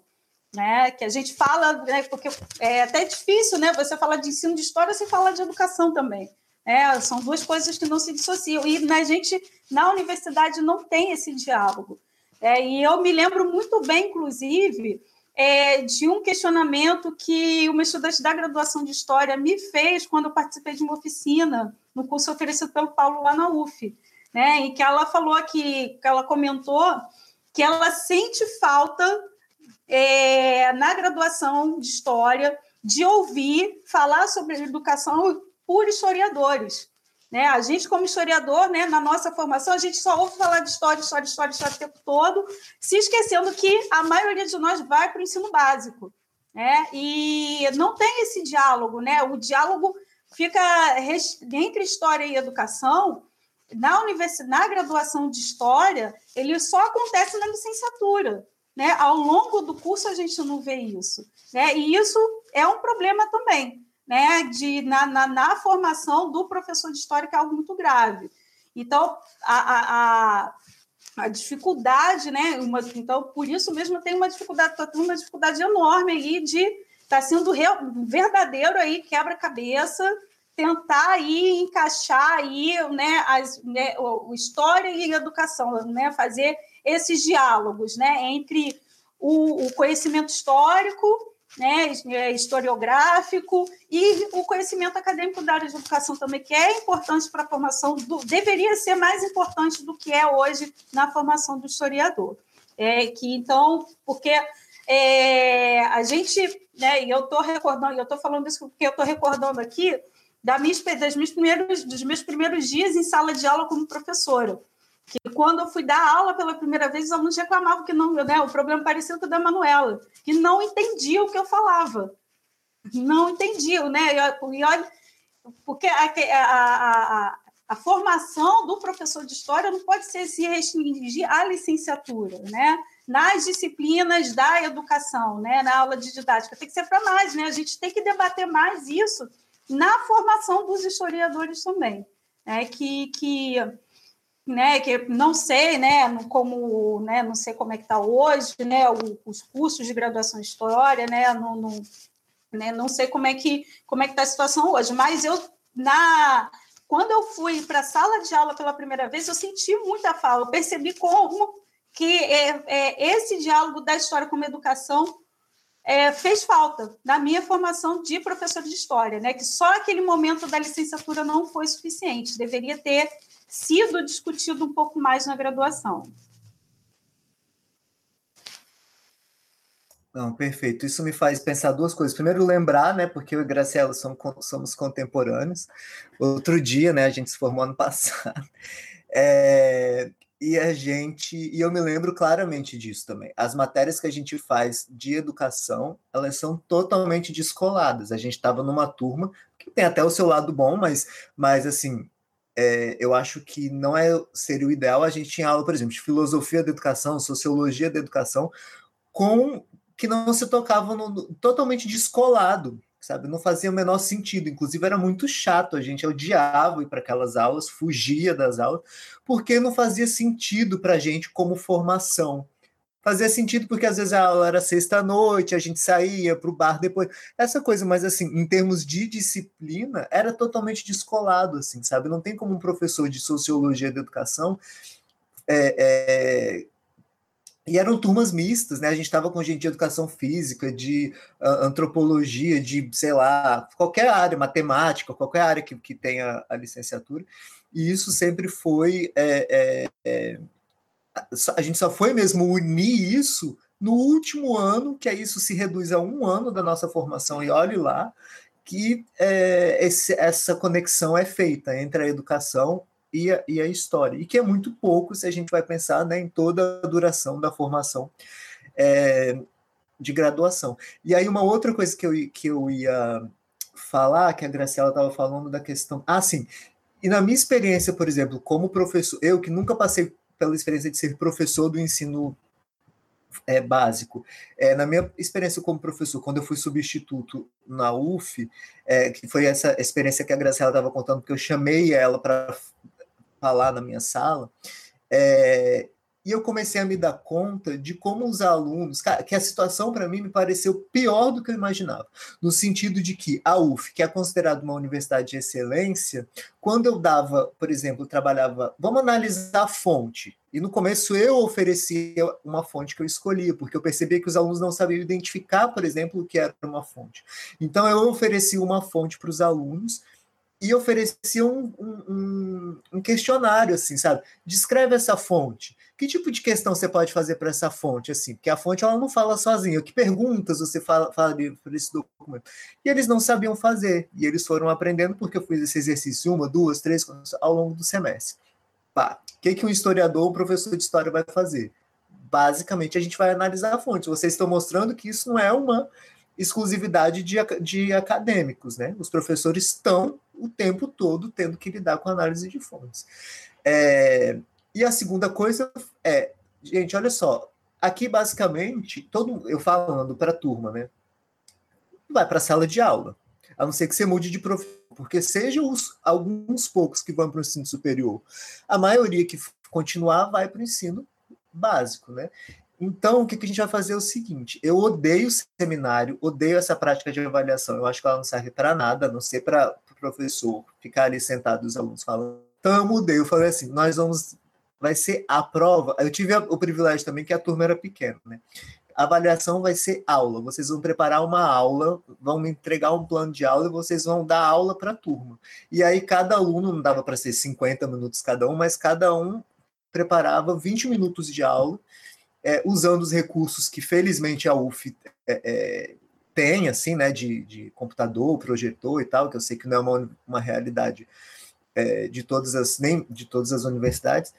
E foi uma experiência incrível, porque eu vendo os alunos dando aula, eu aprendi muito. Aí é lógico que já tinham aqueles alunos que eram monitores e que trabalhavam em escolas que já tinham mais experiência, deram aulas melhores, porque a aula é experiência também muito mas tinham aqueles que simplesmente travavam, não sabiam o que fazer. Aí eu fiquei pensando, gente, o que, que a universidade está fazendo se ela não está ensinando o aluno a analisar criticamente uma fonte e a dar aula? Né? Então, eu fiquei, eu, foi um momento de crise, assim, meu, né, naquele, naquela coisa. E aí eu, eu passo agora para o César, pedindo também, eu falei que era livre, né? E eu tô igual um ditador aqui pedindo. Mas porque ele tem um trabalho que eu acho fantástico, como ele já mencionou, né? De ser professor tanto de história, né? História, história, como de história da arte, e que em um determinado momento, em conversas anteriores nossas, é, ele falou que ele já não separa mais as duas coisas, né? E eu cada vez mais tenho pensado nessa importância da arte, nas suas múltiplas expressões, é, como como tudo, né? Uma importância para a vida, para a formação, para tudo. É, ontem mesmo em um debate que eu estava mediando, eu falei, muitas vezes eu leio uma ficção que trate de um tema histórico, aquilo ali faz muito mais sentido e me impacta muito mais do que propriamente um livro historiográfico sobre a ditadura. Ou se eu vejo uma obra de arte, tem um, um artista que ele até participou em um momento da, do História em Quarentena, que ele trabalha com referências da ditadura. E quando eu vejo aquele, aquela obra que ele produziu, aquela, que, aquela violência que aquela obra transmite, é tão impactante para mim, muitas vezes, do que ler alguém falando: bom, o sistema repressivo foi assim, assim, assim, assim. Então, eu queria ouvir um pouco do César dessa experiência dele. Eu estava até aqui digitando uma série de, de tópicos que eu queria trazer sobre isso, porque assim, é claro que a gente poderia conversar durante muito, muito tempo, mas tem exatamente a ver com essa questão que você está levantando, porque a gente está falando a respeito da, da, da, formação, nossa formação é, como professor de história. É, dentro da academia, a gente tem uma formação muito forte para a pesquisa, né? ou seja, nós tornarmos historiadores de fato, e isso é confundido né, com a, a, realidade de trabalho da grande maioria dos graduados em História, que é a sala de aula, tá? que é o, o, o, o, nosso, o nosso território né? dia, do dia a dia, não é propriamente a pesquisa. A pesquisa são para aqueles poucos que permanecem dentro da academia, dentro da universidade, e que muitas vezes não vêm, jamais vieram a uma sala de aula. Tá? Eu acho que essa questão, assim, tem. É, é, quando eu falo de, de, Eu cheguei a um ponto que eu posso fazer. Hoje, hoje assim, eu sou feliz do, com, com o que eu faço, justamente por poder unir paixões, né? unir a paixão pela história com a paixão pela arte. Mas eu acho que é, é, dentro dessa, dessa, dessa nossa prática na sala de aula, é, muitas vezes se tem criticado a aula dita como tradicional, né? a aula que é expositiva, mas eu acho que ela, a aula dita tradicional, ela pode não se tornar tão tradicional quando ela se torna encantadora. E eu acho que é justamente isso, é esse encantamento. A, prime, a minha primeira responsabilidade com o meu aluno é encantá-lo, é fazer com que ele se encante pela história. Né? E a partir daí a gente vai trilhar os outros caminhos, as outras necessidades para poder desenvolver esse pensamento crítico, mas é primeiro aí, primeiro por aí. Uma das obras que eu sempre recomendo para os meus alunos, quando eu vejo que o olho já começa a brilhar, né, é, foi aqui, foi uma obra que me encantou e que, que me motivou a estudar história, que foi o, o, a coleção dos Reis Malditos do Maurice Druon é, e que é, é, uma literatura, mas uma literatura muito bem embasada. Né? Eu acho que o que me chamava atenção era sempre. Foi lá, antes de entrar na graduação, eu aprendi que existiam fontes, né? porque tinha lá as referências. Quando ia ver referência, ele se baseou num documento que de fato existiu para construir essa obra literária e que eu não conseguia largar e entrava noites adentro. Né? Eu acho que é esse essa responsabilidade, nós, como professores de história, temos, que é do encantamento. Portanto, que eu acho assim, tem que ter uma paixão. Primeira coisa, ninguém escolheu ser professor se não é apaixonado por isso. Né? Não é para ganhar dinheiro. A gente tá? E, paralelamente a isso, eu sempre tive o, a grande paixão pela arte. Né?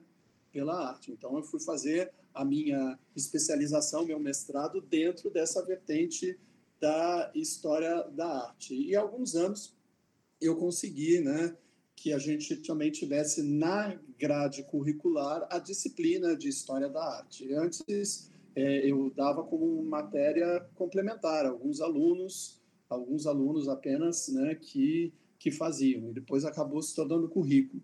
E isso pôde me ajudar muito a trabalhar diferentes fontes, a fonte visual, né? É, com, com os alunos. Então, eu acho que, que arte sempre vai pegar também pela emoção, tá? que eu acho que é importante. É esse essa nossa responsabilidade de cativar o aluno, né? com, com, pelo, pelo seu gosto, pelo gosto da, da, da, a mesma coisa que o aluno, o olho do aluno brilha também com as grandes guerras, né? Seja, o encantamento, mas é uma, uma, uma faixa etária, né? uma faixa etária. Então, eu sempre, nós aqui no Rio de Janeiro, nós temos tradicionalmente um programa que começa no primeiro ano de ensino médio com é, história moderna. Tá? E eu tenho me rebelado já há muito tempo, mais de uma década contra isso, e tenho começado né, justamente com a Idade Média porque eu vejo que é ali que o aluno, né, que o olho dele brilha. e a partir dali ele vai querer saber a continuidade, como é que isso foi se resolver. Mas, assim, identificando, sempre tenho que ter, é, identificar a partir desse interesse o que, que tem de presente na nossa realidade hoje em dia, né? Onde que estão ainda está presente, né? Essa idade média está presente, onde que o nosso colonialismo está presente, onde que o escravismo está presente ainda na sociedade brasileira de uma maneira muito forte. Né? Então, acho que isso é uma responsabilidade nossa de encantar, né? mas esse encantamento é possível a partir do momento que eu estou encantado com isso, que eu gosto do que eu estou fazendo, né?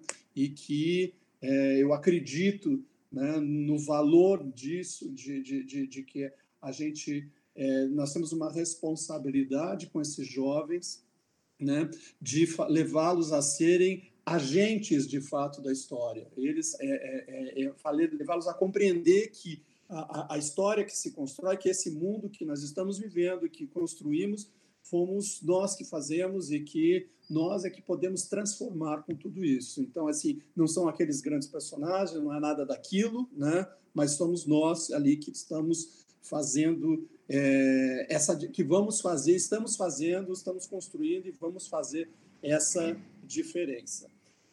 Na formação, quando se fala assim, de fato, né, quando a gente na universidade a gente fica muito no, no teórico na área na área de educação, muito no teórico e pouco na prática. Isso é uma coisa que me incomoda até os dias de hoje, porque eu vejo a universidade mandar estagiários para as nossas salas de aula e não havia um diálogo. Não há um diálogo entre o professor que mandou o aluno para fazer estágio comigo né, e é, o que está tá acontecendo dentro da universidade.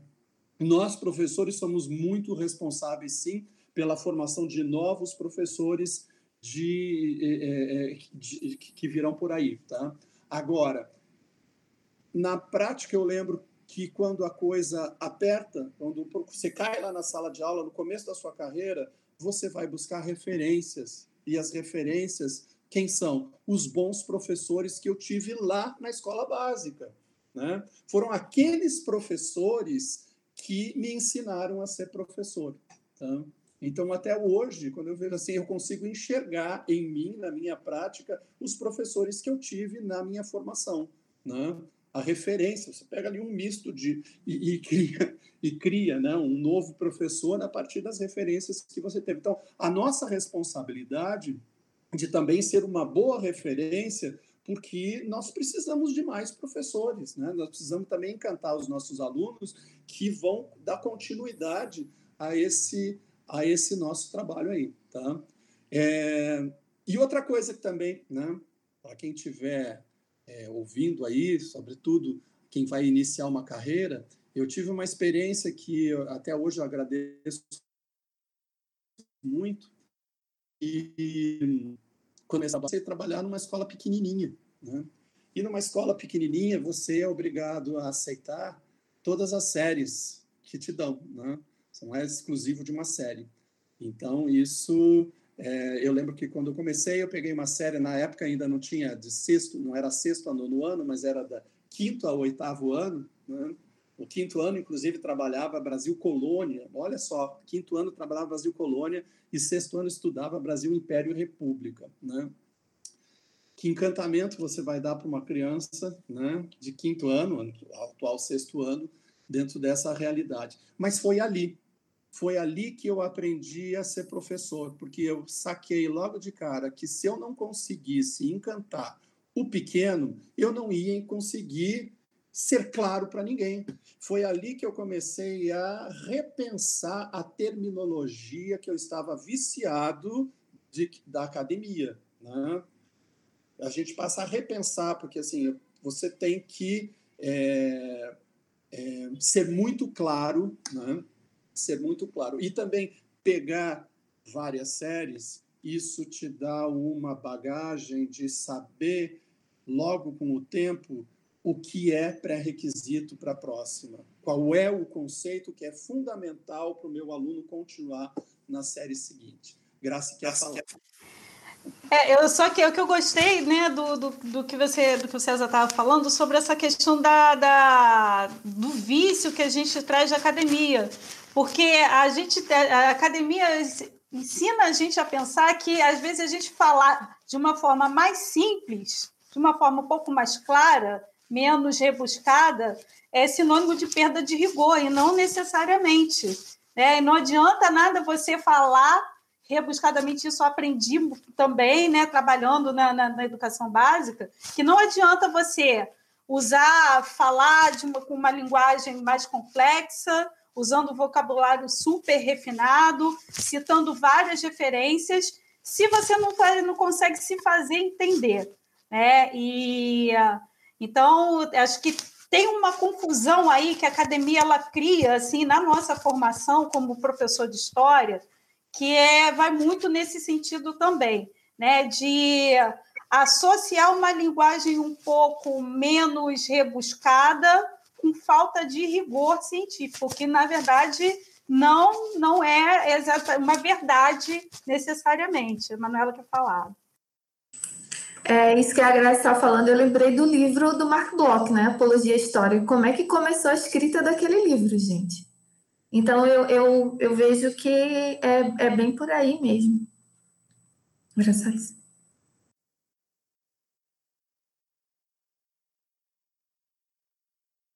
Paulinho, você está sem som. Ah, tá. Você quer complementar? Eu não sei porque. Não, eu acho que eu já falei bastante, né? Tá bom. Eu, eu queria passar para. Aí a gente está em duas horas e eu acho que eu estou tomando muito tempo. Não. É, Manu, para você, eu Manu já tô íntimo, né? É, Manuel, você, para você fazer, né? Porque suas considerações finais, aí se você puder falar um pouco dessa sua experiência que você me falou antes, né? Com populações indígenas e quilombolas, talvez enriquecesse um pouco, quer dizer, certamente enriquece, enriquece um pouco você trazer essa experiência para é, gente. Então, eu, como eu falei, né, é, eu, toda a minha formação acadêmica inicial foi em Pernambuco. Eu estudava o processo de urbanização e higienização do Recife na primeira metade do século XIX e tal. Lá. E aí eu venho para a fronteira oeste. E aí eu, eu fui descobrir o significado da palavra fronteira. Porque em, Pernambuco, Paraíba, Alagoas, está tudo perto ali, não tem fronteira, né? A gente, a gente até brinca que tudo é quintal de Pernambuco. É, e aí eu chego aqui, e aí eu vejo essa diversidade étnica incrível, porque eu também tinha aquele preconceito da fronteira como lugar do ilícito, é, do lugar da droga. E eu fico assim, gente, eu, eu preciso me comunicar com os meus alunos, né? Como eu estava falando no início. Então, assim, é, teve uma passagem que me marcou muito. A primeira aluna boliviana que eu tive, na rede estadual ainda, ela falou assim: o nome dela era Exigny. E aí eu tive dificuldade de pronunciar o nome. Eu falei, de onde vem esse nome? Ela, eu sou boliviana. É, e, mas eu sou eu sou cheirosinha, pode me cheirar. Aquilo me chocou muito, porque ela já carregava aqueles traumas, né, do, dos estereótipos negativos e essa tensão que existe aqui, né, entre os povos bolivianos, né, existe uma etnia chamada chiquitanos e eu falei, eu tenho que estudar isso, gente. Eu tenho, é, até para me comunicar melhor, né? E para valorizar, fazer esse aluno se empoderar. Foi o que o César estava falando. Como é que eu vou fazer alguém gostar de uma coisa se eu não conheço essa coisa? E aí se abriu para mim um, um, novo mundo de possibilidades de ensino, pesquisa e extensão. É, a consolidação da fronteira oeste foi extremamente importante para que o mapa do Brasil tenha o formato que ele tem hoje quando a gente vê temas clássicos como mineração, todo mundo tem que dar aula de mineração. Geralmente no segundo ano, no sexto, sétimo ano do fundamental, aí fala assim: que, que aparece de Mato Grosso no livro de história? E aí, por conta da mineração, porque descobriram ouro, é, criaram as capitanias de Minas Gerais, Goiás e Mato Grosso. Morreu boi. Só isso que aparece.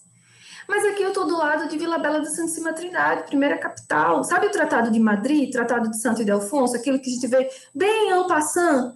Eu estou no lugar onde o lugar do litígio, o marco do Jauru, que foi um marco de pedra que veio da Europa para afirmar todo cravado em português e espanhol, com as duas, o símbolo das duas coroas, estão aqui, aqui numa cidade chamada Cáceres. Então eu falei, peraí, não tem sentido mais estudar processo de urbanização na primeira metade do 19 lá em Recife. Então isso reordenou as minhas pesquisas, e aí eu faço uma discussão aqui, né? Qual é o conceito de pesquisa histórica mesmo? Né? É, porque foi pesquisando, e aí eu tive que ir para a produção acadêmica, porque isso não está nos livros de história, transpor essa linguagem para os meus estudantes. E aí eu lembro que uma, eu trabalho muito com visita técnica com os alunos, né, quando a gente pode. E tem as ruínas da matriz de 1755 em Vila Bela. E aí eu estava explicando, falando das técnicas construtivas do rio Guaporé, que é um rio da bacia amazônica. Aí um aluno olha para mim e fala assim, aluno do segundo ano, fala, professora, por que, que essa história não está nos livros? Aí eu falei, é verdade. Mas se ela não está nos livros, a gente pode escrever. Aí ela falou, mas a gente não tem grana para fazer livro. Eu falei, mas a gente tem, vocês têm inteligência para fazer site. Uai. Então, assim, surgiu é, o, surgiram é, alguns projetos, né, que, de uma maneira geral, é sobre a história e cultura dos povos tradicionais da fronteira oeste.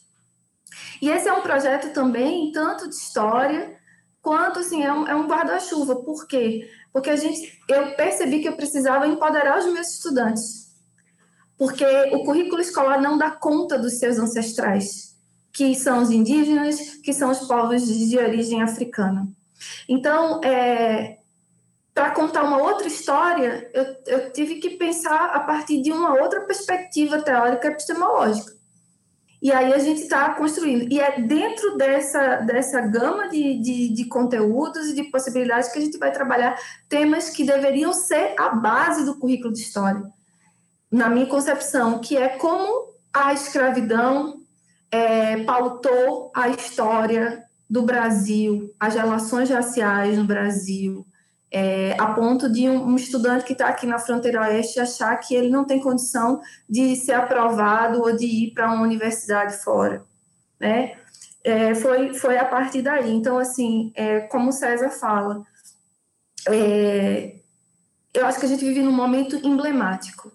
Tudo isso que foi pontuado aqui foi importante. Eu vejo, eu vi várias iniciativas louváveis como como é, esqueci o nome agora, mas assim, de eu vejo universidades, centros de produção de conhecimento histórico, né, oferecendo cursos de extensão e tal, em um estilo remoto.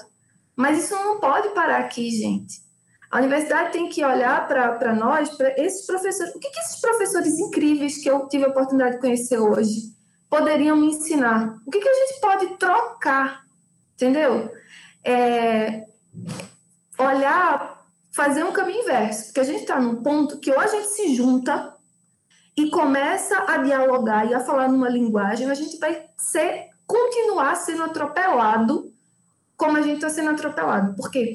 Por que, que muitos estudantes não nos defendem desses absurdos dos, do escola sem partido? Porque eles não se sentem participantes, eles não. Porque uma coisa é eu ir para a rede e dizer: olha, não existe kit gay, não existe uma madeira de piroca. Outra coisa é o meu estudante na rede social falar: você está doido? A aula da minha professora nunca teve isso. A professora, ela me ensina a, a, reconhecer como é que os processos acontecem. A gente estuda as escolas sociológicas, mas nem por isso eu vou ser marxista, nem por isso eu vou ser comunista mas ela me dá a possibilidade de eu ser, porque ela me apresenta as diferentes possibilidades para que eu construa a minha crítica, entende? Então, assim, quando eu vejo o que mais me preocupa nesses ataques, além da nossa saúde mental, é que eu vejo o silêncio dos estudantes. Se, estão atacando, estão atacando os professores e a comunidade escolar e os estudantes e os pais, eles preferem acreditar num discurso que está pairando aí na mídia do que naquilo que está acontecendo no chão da escola, a gente tem que pensar. Será que a gente está convivendo realmente com a comunidade ou no chão da universidade? Será que a comunidade, será que a sociedade conhece o que a gente está fazendo? E se não conhece, isso é uma questão, entende? É mais ou menos isso. Então, assim, as pesquisas elas continuam, a gente é, fez, fez um site, agora é, é o Entretelas da Fronteira, E, assim, é pesquisa para vida toda. Você acabou de ouvir o podcast do, História em Quarentena, projeto organizado por Paulo César Gomes, Melanie Tuió, Carlos Trinidad, Gente, Lucas Pedretti e eu, Natália Guerelos. Música de Sonóbrega. Obrigada por compartilhar este tempo conosco Mas e é, até a próxima. É, é apaixonado. Olha, professor é um bicho que tem mania de ter esperança, gente. É uma coisa doida. Gente, eu acho que foi incrível o debate. A gente poderia ficar horas e horas aqui falando. É, eu queria agradecer muitíssimo mais uma vez é, vocês três pela generosidade, né, de compartilhar o conhecimento e as experiências de vocês conosco. É, e é isso. Queria agradecer muito e que a gente possa voltar a ter contatos físicos, né? Estou encantado com o Manuelo, que eu não conhecia é, nem virtualmente ainda. Mas obrigado, obrigado. Eu vou encerrar aqui a gravação. Se vocês puderem ficar dois minutinhos só. Um abraço, gente. Obrigado por quem está assistindo também.